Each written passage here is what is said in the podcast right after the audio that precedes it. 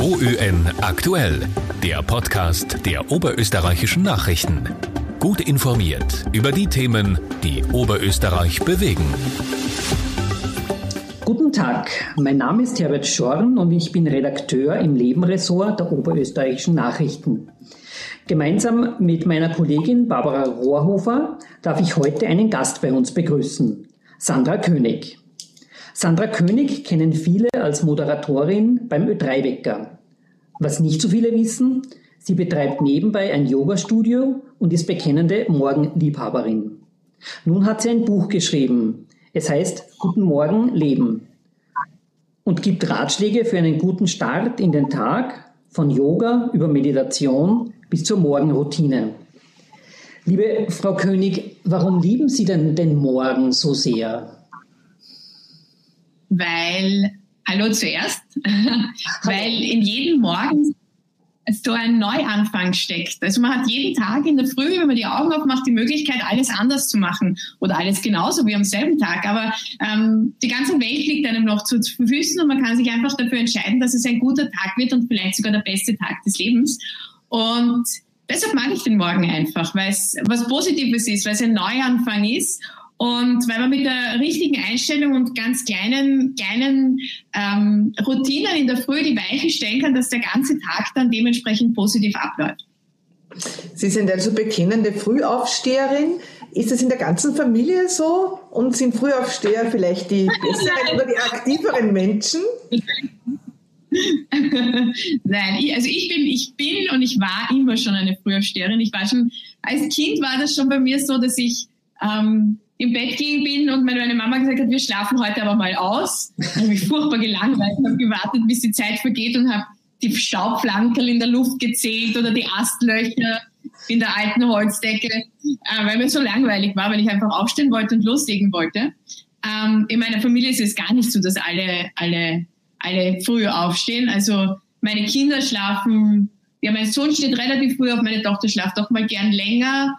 Mein Mann steht am liebsten gar nicht auf. Also, aber ich finde es eigentlich, eigentlich ganz angenehm, wenn jeder seinen eigenen Rhythmus hat. Und ich glaube auch, dass es wichtig ist, darauf zu achten, wie sein eigener Rhythmus ist und mit seinem eigenen Rhythmus zu leben. Weil umso einfacher so ein Tagesablauf ist, umso besser kann er funktionieren. Und wenn ich weiß, ich habe die meiste Energie in der Früh, und ich nutze sie gleich für meine Arbeit zum Beispiel, was ja sehr praktisch ist, wenn man mit drei Wecker moderiert. Kann ich gleich alle meine Energie loslassen und ich komme dann entspannt nach Hause und habe mal äh, alles gesagt, was ich zu sagen habe. Ähm, wenn man so mit seinem eigenen Rhythmus lebt, glaube ich, fällt einem alles andere sehr viel einfacher.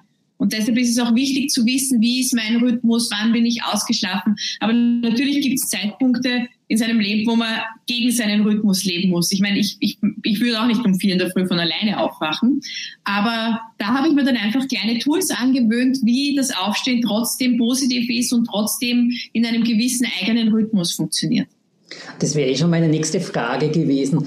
Äh, wie geht denn das, um vier Uhr in der Früh gut gelaunt zu sein? Wie schafft man das? Also, also für mich ist das tatsächlich ganz einfach. Es ist schon so, dass ich, wenn der Wecker um 3.55 Uhr läutet, denke ich mal, na, nein, heute, heute, nein. Und ich aber auf, weil, weil es hilft ja nichts, weil wenn ich da nicht hinfahre, dann wäre das ein bisschen ein Problem. Ähm, für alle anderen, die dann später in die Arbeit fahren und sich denken, okay, warum sagt mir jetzt keiner, was da jetzt los ist.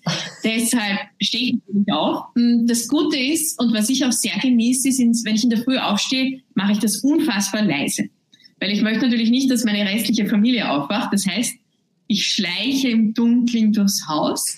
Ähm, und deshalb habe ich wahrscheinlich auch so eine ähm, wirklich genaue Morgenroutine. Also ich lege mir meine Kleidung am Vortag raus zum Beispiel, weil ich um vier in der Früh nicht fähig bin, zusammenpassende Kleidungsstücke zu finden. Geht weil nicht, noch dazu, weil ich das Licht nicht auf. Eben, weil es zu finster ist. Es geht einfach. Es, es, ist finster und es funktioniert einfach nicht. Ne? Ich bin schon, es ist, mir, ist, mir ist auch schon passiert, dass ich mich beim Zähneputzen angepatzt habe und drei Stunden später den Robert dann gesagt habe, Robert, warum sagst du mir nicht, dass ich voller Zahnpasta bin? Und er hat gesagt, ach so, ist mir gar nicht aufgefallen. also es passiert ganz automatisch alles, was ich so mache in der Früh. Ähm, auf jeden Fall, wenn ich da so früh aufstehe, bin ich dann mal in meiner Morgenroutine ganz für mich alleine.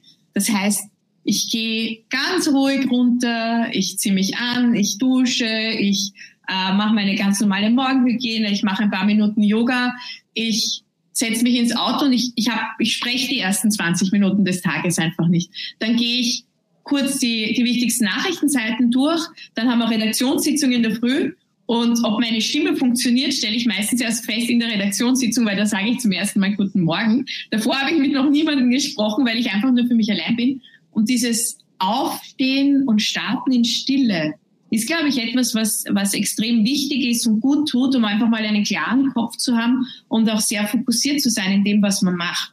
Und das habe ich halt ganz einfach.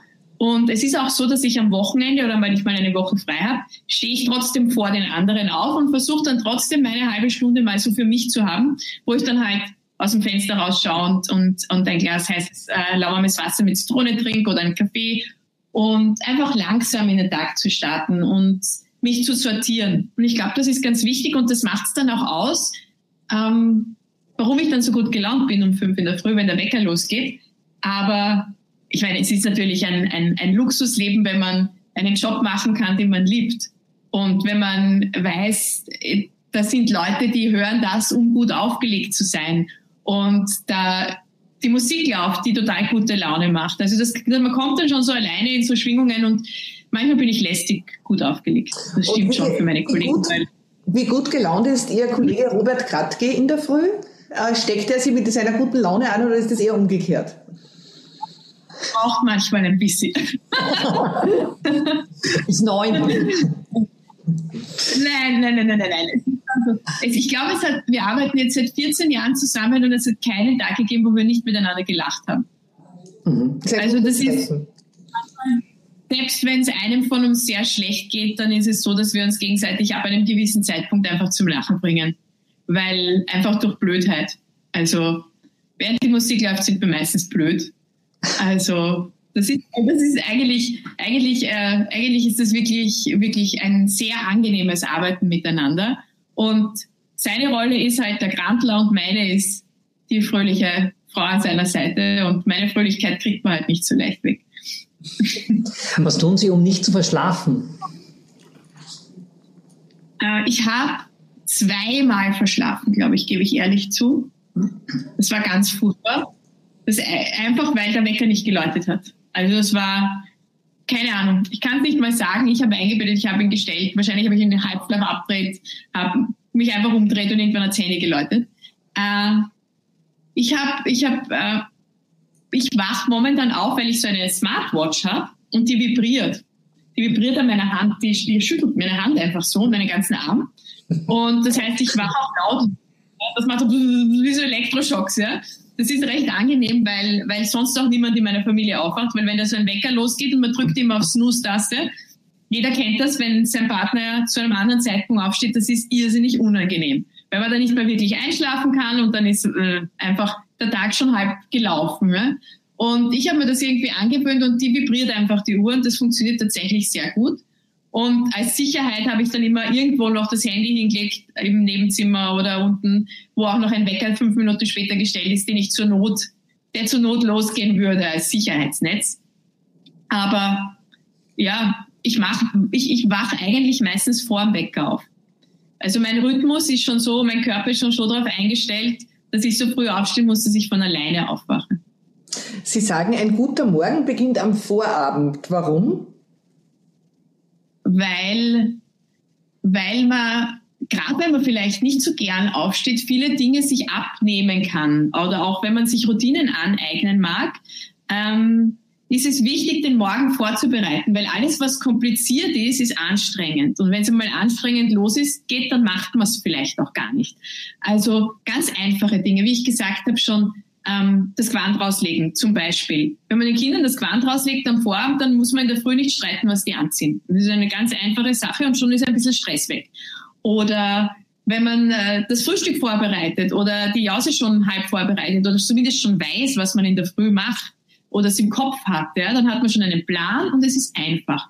Wenn man Sport integrieren mag in der Früh, wenn man Yoga machen mag oder meditieren, wenn man die Matte schon hingelegt hat und man praktisch aus dem Bett drüber stolpert, dann ist der Weg nicht mehr so weit, sich da auch draufzusetzen. Also, umso mehr man Struktur, Struktur hat, umso mehr vorbereitet ist, umso einfacher es ist, umso eher kann man was positiv verändern und durchhalten, glaube ich. Ähm, äh, Sie sagen ja auch, äh, dass Yoga am Morgen eine gute Möglichkeit sein kann. Äh, inwiefern kann Yoga für einen guten Morgenstart helfen? Naja, zum einen ist es für den Körper nicht super, weil man sich mal in alle Richtungen dehnt, streckt und aufwärmt. Also die ganze Müdigkeit aus dem Körper rausbewegen kann. Man bringt den Stoffwechsel so richtig in Fahrt.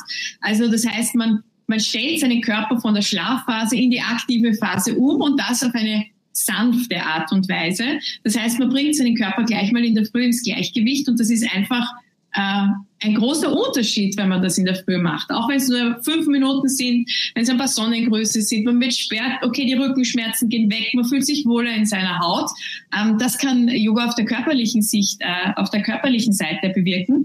Und auf der anderen Seite ist es so, dass man beim Yoga seine Atmung kontrolliert und seine Bewegung kontrolliert. Das heißt, man fokussiert sich auf seine Bewegungen, auf seine Atmung und bringt seinen Geist zur Ruhe. Das heißt, man schafft einen Ausgleich, eine Balance zwischen Körper und Geist. Und wenn du nach ein paar Minuten Yoga ganz in deinem Gleichgewicht bist und ganz ausgeglichen und deshalb grinsen auch diese Yoga ist immer so komisch, ja, wenn man da so in seiner Mitte ist auf einmal, dann fällt es wesentlich leichter, sich den Anforderungen und den stressigen Zeiten im Laufe eines Tages zu stellen. Man und das ist einfach ein, ja? Man glaubt ja immer, man muss sich für Yoga eine Stunde Zeit nehmen oder zumindest eine halbe Stunde. Äh, wie lange sollte man denn einplanen, um so in seine Mitte zu kommen, wie Sie das sagen, wenn man geübt ist? Ich glaube, ich glaube, wenn man, wenn man sagt, okay, ich mache morgen mal fünf Minuten, reicht es vollkommen, um einen Anfang zu machen.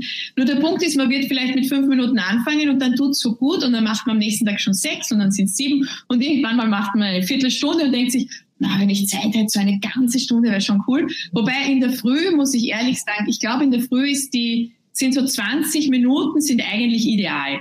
Weil 20 Minuten früher aufstehen tut jetzt nicht wirklich so weh meistens. Ich meine, bei mir schon, dann wäre es 3 Uhr 40, das wäre dann noch schlimmer. Aber an und für sich sind 20 Minuten in der Früh eine Zeit, ein Zeitraum, der überschaubar ist wo man sich fünf Minuten einfach mal hinsetzen kann, dann beginnt man sich langsam zu bewegen, streckt sich in alle Richtungen, kommt nochmal schön zur Ruhe, schön zu sich und ist dann bereit, um in den Tag zu starten. Also ja, ich glaube, das, das, das reicht für den Anfang vollkommen. Wie soll denn ein gutes Frühstück aussehen? Ja, ich, ich, bin, ich bin sehr für intuitives Essen und sehr auf seinen eigenen Bauch hören. Ich glaube, es weiß eh jeder genau, was einem erstens schmeckt und zweitens, was einem gut tut. Und äh, selbst wenn jemand sagt, man, am liebsten esse ich eine Leberkässemmel, würde er ehrlich sagen, es tut ihm nicht so gut. äh, und äh, deshalb bin ich, ich, ich bin einfach dafür, auf seinen eigenen Bauch zu hören und, und, und ich selbst ernähre mich so natürlich wie möglich und äh, saisonal und regional und ja, und das tut einfach gut. Ähm, ich habe ja, ich hatte ja eine Autoimmunkrankheit, eine Hautkrankheit, Lichenhuber heißt die, und da haben sich äh, die Haarwurzeln überall in meinem ganzen Körper entzündet. Und deshalb habe ich meine Ernährung umgestellt und äh, esse seit jetzt vier Jahren vegan. Also ich habe äh, Fleisch, alles was entzündlich ist im Körper gestrichen. Also Fleisch, Milchprodukte, am Anfang auch Zucker, das habe ich dann wieder bleiben lassen, weil ich liebe Schokolade, das geht sich gar nicht aus. Ähm, und, äh, und Mehl und das funktioniert, ich meine, das ist einfach ein Erfahrungswert, wenn du das sowas dann mal ausprobierst und eine Zeit lang durchhältst und du einen Erfolg hast damit und du merkst, okay, meine Haut wird gut, ich fühle mich wohler, meine Verdauung funktioniert besser, ich habe mehr Energie, dann bleibt man auch dabei, wenn man sowas für sich entdeckt hat. Und regional und saisonal zu essen ist sowieso wichtig, überhaupt in der heutigen Zeit. Äh, der Auslöser, den Morgen neu zu gestalten, war ja diese Immun Autoimmunerkrankung, oder?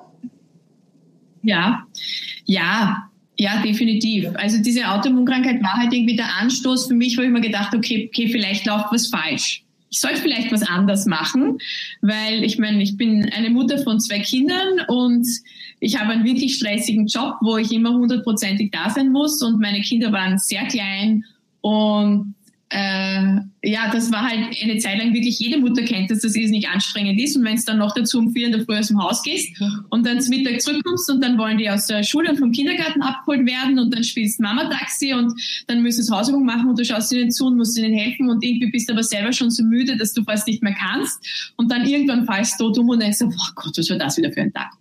Und da bin ich krank geworden und dann habe ich mir gedacht, okay, ja, irgendwas muss ich machen. Und dann war ich bei der Hautärztin und war bei klassischen Ärzten und die haben halt gesagt, ja, da kann man jetzt eigentlich nicht viel machen, weil das ist stressbedingt und da muss man halt Cortison schlucken. Und dann habe ich das gemacht und gedacht, nein, das geht gar nicht, weil da geht es mir ganz furchtbar. Und war bei der TCM-Ärztin und die TCM-Ärztin hat mir dann so ein Yin- und Yang-Zeichen aufgezeichnet und hat gesagt, schau, da gibt es diesen schwarzen Teil und diesen weißen Teil. Und das eine ist das Aktive und das Passive, das Männliche, das Weibliche. Und wenn du dir das als Uhr vorstellst, dann sind da zwölf Stunden Action und zwölf Stunden Ruhe. Wie viel Zeit im Laufe von 24 Stunden gibst du Ruhe? Und dann habe ich gesagt, na ja, ich schlafe schon so fünf, sechs Stunden. Und dann habe ich gesagt, ja, aber da fehlen ja dann noch sechs Stunden auf, auf, auf zwölf Stunden. Und in denen solltest du dich auch solltest du auch runterkommen und entspannen und dich erholen. Und da bin ich nach Hause gegangen und dachte, okay, und wie soll das jetzt gehen, um Gottes Willen? Kann ja, das, das geht ja gar nicht, ja, weil was, wie, wie soll das überhaupt gehen, ja, weil ich, hab, ich war halt bedacht auf, ja, zwei kleine Kinder und wenn ich aus der Arbeit nach Hause bin, bin ich dann noch schnell mit dem Radl eine Runde durch den Wald gefahren oder bin laufen gegangen und dachte, ich mag noch Sport machen, weil Sport ist auch wichtig, ja, und das ist ja gar nicht, ja. Und dann war das aber so, dass ich, ähm, dass ich äh, begonnen habe, Yoga zu machen, weil ich, ich habe mich daran erinnert, dass ich ja schon lange Yoga gemacht habe, nur ich hatte halt nie Zeit. Weil das habe ich dann im Winter, war ich im Yoga und im Sommer habe ich, war ich irgendwie draußen und habe es vergessen. Und dann habe ich mir gedacht, eigentlich, wenn ich Ruhe geben soll, am meisten Ruhe gebe ich auf der Yogamatte. Ich gehe jetzt mal jeden Tag Yoga machen und haben eine Yoga-Platte gepackt und haben hab begonnen, einen Blog zu schreiben drüber und habe für mich eine 30-Tage-Challenge gemacht und bin jeden Tag in ein anderes Yoga-Studio gegangen, was in Wien ja recht leicht ist, weil da gibt es ungefähr 300. Also bin ich jeden Tag irgendwo hingegangen und wenn es sich mal nicht ausgegangen ist, dann bin ich, äh, habe ich halt zu Hause mit einem YouTube-Video eine Stunde Yoga gemacht. Und nach den 30 Tagen habe ich gemerkt, okay, mir geht's jetzt eigentlich viel besser. Dann dazu die Ernährungsumstellung, die anders war. Und das war so ein Schritt nach dem anderen. Ich dachte, okay, es geht mir besser. Und dieses Yoga, warum funktioniert dieses Yoga überhaupt und was ist das überhaupt? Und dann war ich irgendwie auf Urlaub eine Woche und habe gedacht, eigentlich mache ich jetzt eine Yogalehrerausbildung, weil ich wissen mag, warum das funktioniert. Warum, warum macht Yoga gesund Menschen auf der ganzen Welt seit 5000 Jahren? Da muss ja irgendwie mehr dahinter sein. Und deshalb habe ich meine Yogalehrerausbildung gemacht und alles andere hat sich dann ergeben. Also ich habe diese Yogalehrerausbildung gemacht. Ich bin, ich bin immer gesünder und gesünder geworden. Dann habe ich einen äh, Yogakurs bei mir im Ort in Klosterneuburg begonnen für meine Freundinnen und dann waren es die Freundinnen von den Freundinnen und die Freundinnen von den Freundinnen und dann waren es so viele, dass ich mir gedacht habe, okay, der Raum ist jetzt auch nicht mehr so toll. Äh, weil ich war im Ortszentrum und dann habe ich mir gedacht, okay, dann probiere ich halt mal, mache ich halt mal ein Studio mit, mit, einer, mit äh, einer Freundin, mittlerweile sind es auch drei Yoga-Lehrerinnen, die da mit dabei sind. Und habe ein Studio eröffnet. Und das hat sich so ergeben. Und es ist eine totale Bereicherung, äh, das zu leben zu dürfen. Ich meine, es ist halt jetzt wieder Arbeit und ich gebe nicht wirklich Ruhe, aber die DCM-Ärztin wird wahrscheinlich schimpfen, aber es ist einfach ein, eine große Bereicherung, das dann auch weitergeben zu können was man da selbst zu erfahren hat. Äh, was würden Sie sagen, wie lange dauert es, bis sich so eine Routine, äh, wie Sie das gesagt haben, bis sich die entwickelt, bis sich das gefestigt hat? Da gibt es ja verschiedenste Studien darüber. Ich glaube, die älteste Studie ist aus den 50er Jahren.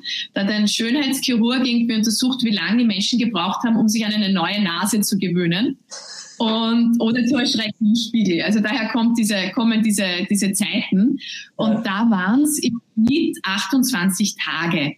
Und im Schnitt. Und dann hat sich irgendwann ver verfestigt, deshalb gibt es auch so viele Bücher, wo diese 28 Tage vorkommen. Es sind genau 28 Tage. Das stimmt natürlich nicht, weil nicht jeder Mensch ist gleich. Es ist ein Zeitraum zwischen drei Wochen, also 21 Tagen und sechs Monaten, die es dauert, um eine Routine zu etablieren.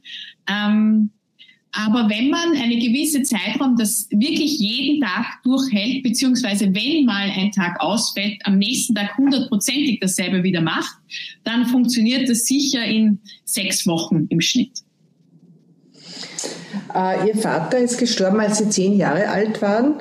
Äh, was haben Sie im Nachhinein betrachtet? Wie haben Sie das geschafft? Oder was, haben Sie was, sogar was daraus gelernt? Naja, wenn man, wenn man so glaubt, damit, Ihre Kinder, Ihre Kinder sind vielleicht jetzt ja in diesem Alter schon, oder? Ja, die sind ein bisschen älter schon. Also. Ja, es ist, äh, äh, was ich daraus gelernt habe, es war einfach natürlich irrsinnig, irrsinnig schwierig, die wichtigste Person in seinem Leben zu verlieren oder eine der zwei wichtigsten Personen in seinem Leben. Was ich für mich gelernt habe oder was ich wahrscheinlich daraus mitgenommen habe für mein Leben ist, ich meine, mein Vater war 35, wie er gestorben ist. Es war total überraschend. Er hat am Abend noch gute Nacht gesagt und hat in der Nacht einen Herzinfarkt gehabt und in der Früh war er nicht mehr da. Was ich daraus gelernt habe für mich ist natürlich und, und was mein Leben wahrscheinlich auch, auch geprägt hat, ist, dass es jeden Tag vorbei sein kann und dass man schauen muss, das Beste draus zu machen aus dem, was man macht und dass man die Sachen nicht auf später aufschiebt, sondern sie gleich erledigt oder auch die unangenehmen Dinge gleich erledigt, damit man die Dinge machen kann, die einem wirklich Spaß machen. Und es ist ja auch sicher so, dass ich jetzt einen beziehungsweise zwei Jobs habe, die totale die Hobbys von mir sind. Also das ist ja Radio machen ist ja kein Beruf für mich. Das mache ich ja, weil es mir Spaß macht. Ja. Dass man Geld dafür kriegt, ist super, aber eigentlich ähm, ist es eine große Leidenschaft von mir und jetzt kriege ich auch noch für Yoga bezahlt. Dabei wollte ich einfach immer nur ins Yoga gehen. Aber die haben nie zu meinen Zeiten offen gehabt, immer ein Studio aufmachen müssen. Ähm, nein, aber das ist sicher was, was diese Energie, die ich da reinlege in solche Sachen, die mir Freude bereiten, das hängt sicher auch damit zusammen. Also meine Mutter zum Beispiel hat nach dem Tod meines Vaters eine Ausbildung gemacht zur akademischen Malerin und die, und die malt Tieraquarelle seitdem. Ähm, und das ist so was, was unsere Familie prägt, dass wir wirklich die Zeit nutzen, die wir haben für Dinge, die uns Freude bereiten und mit denen wir anderen Menschen Freude bereiten können. Und ich glaube, das ist sehr wichtig und das ist etwas, was man, wo, wo man sein Leben durchaus so ausrichten kann und was dem Leben Sinn gibt. Also ihr habt daraus eine Chance gemacht, aus diesem, aus diesem schrecklichen ja. Erlebnis äh, das Positive äh, gefunden und eine Chance äh, daraus gemacht. Ja, ich denke mir, man hat, man hat wenn, wenn man also einem schlimmen, schlimmen Schicksalsschlag erleidet, hat man zwei Möglichkeiten. Entweder man vergräbt sich total und steht nie wieder auf oder man entscheidet sich dafür, weiterzumachen. Weil ich meine, ich, ich habe schon immer im Hinterkopf gehabt, dass mein Vater nicht gewollt hätte, dass ich heulend im Bett liege jahrelang und nicht, nicht mehr weiter weiß, sondern er hätte sich für mich sicher ein glückliches Leben gewünscht und dass ich die Momente und den Sonnenschein genieße und nach vorne schaue. Und das ist einfach eine Entscheidung, die man für sich selbst trifft, so wie man jeden Tag in der Früh aufsteht und sich entscheiden kann, heute wird ein guter Tag. Jetzt hätten wir zum Schluss noch eine Bitte. Ähm, könnten Sie uns und unseren Lesern fünf Tipps geben für einen guten Start in den Morgen? Mhm. Ähm, ich würde vielleicht, erster Tipp, das Schlafzimmer nicht ganz abdunkeln. Also vielleicht irgendwo den Vorhang einen Schlitz offen, Schlitz offen lassen oder das Fenster gekippt lassen, um zu hören, wie die Natur wacht. Ich glaube einfach, dass es total, total äh, schön ist, in diesem, im Einklang mit der Natur aufzuwachen. Und ja, ich weiß, manchmal geht die Sonne sehr, sehr früh auf, manchmal dafür sehr, sehr spät. Aber dieses Gefühl, die Welt erwacht und man erwacht mit ihr, ist, ist ein totaler Motor, mit mehr Energie in den Tag zu starten. Das wäre mein erster Tipp. Mein zweiter Tipp wäre, ähm, sich zuerst warm und dann kalt abzuduschen. Das ist wirklich, also zuerst mal ganz warm duschen, ganz wie man es gewohnt ist. Und dann ganz am Fuß probieren, so ein bisschen kalt. Also vielleicht bei den Füßen, vielleicht bei den Handgelenken. Man muss ja nicht das Ganze gleich sofort ins kalte Wasser hupfen. Aber so ein bisschen einmal kurz abspritzen, weil dann ist man nämlich wirklich munter und voll im Jetzt. Also da weißt du dann, so, jetzt bin ich munter, jetzt kann es losgehen. Das funktioniert immer. Ähm, ein weiterer Tipp ist, wenn man mal, wenn man mal das Gefühl hat, man ist mit dem falschen Bein aufgestanden oder es ist irgendwie äh, anstrengend und mühsam, sich drei Dinge zu überlegen, für die man dankbar ist. Das ist ganz einfach. Das kann man überall machen, wo man ist. Das kann man beim Zähneputzen genauso machen wie im Auto. Man überlegt sich für sich drei Dinge, es können auch wirklich kleine Dinge sein, für die man dankbar ist. Und sofort richtet man seinen Blick auf das Positive und auf das Gute, auf das, was man hat und schaut nicht auf das, was man nicht hat. Und das verankert sich dann so in deinem Unterbewusstsein und hilft dir einfach den ganzen Tag über positiv zu bleiben oder auch zu werden, wenn es mal in der Früh noch nicht so ist. Das war der dritte. Der vierte Tipp, nicht, dass mir die Tipps ausgehen. Ja, der vierte Tipp ist, ähm, ist sich äh, Dinge, die einem in der Früh schwerfallen, vorzubereiten. Sich zu überlegen, okay, was kann ich mir am Vorabend schon abnehmen, damit es in der Früh schneller geht. Zum Beispiel äh, ein Müsli am Vorabend ansetzen, dann brauche ich mir nur dieses Glas nehmen und den Löffel reinstecken und ein bisschen Obst drauf drüber geben. Ähm, wirklich alles, äh, umso einfacher die Abläufe in der Früh sind, umso, umso weniger Widerstand stellt sich im eigenen Körper ein und umso leichter fällt es einfach und dann macht man es auch. Und der fünfte Tipp ist, es einfach anzugehen. Also es einfach auszuprobieren. Nicht streng zu sich sein, das ist ganz wichtig. Also auch, auch nicht sagen, ich muss das jetzt jeden Tag machen. Und wenn ich das nicht schaffe, dann ist es schon wieder negativ, sondern sich rücksichtsvoll und, und liebevoll mit sich selbst umgehen und sagen, ich mag mir jetzt was Gutes tun, ich probiere das jetzt aus, ich nehme diesen Zeitrahmen dafür und wenn es mir gut tut, dann mache ich es weiter. Und dann einfach anfangen und am besten gleich morgen, wenn die Sonne aufgeht. Liebe Sandra König, vielen, vielen Dank für dieses sehr aufschlussreiche, sehr schöne Gespräch. Erheiternde Gespräch, da ist man auch am Nachmittag noch gut gestimmt wie am Morgen. Danke. Wir wünschen Ihnen alles, alles Gute. Dankeschön und einen schönen Tag noch. Tschüss. Tschüss. Baba. Ciao. OÖN aktuell. Mehr Podcasts finden Sie auf Nachrichten.at.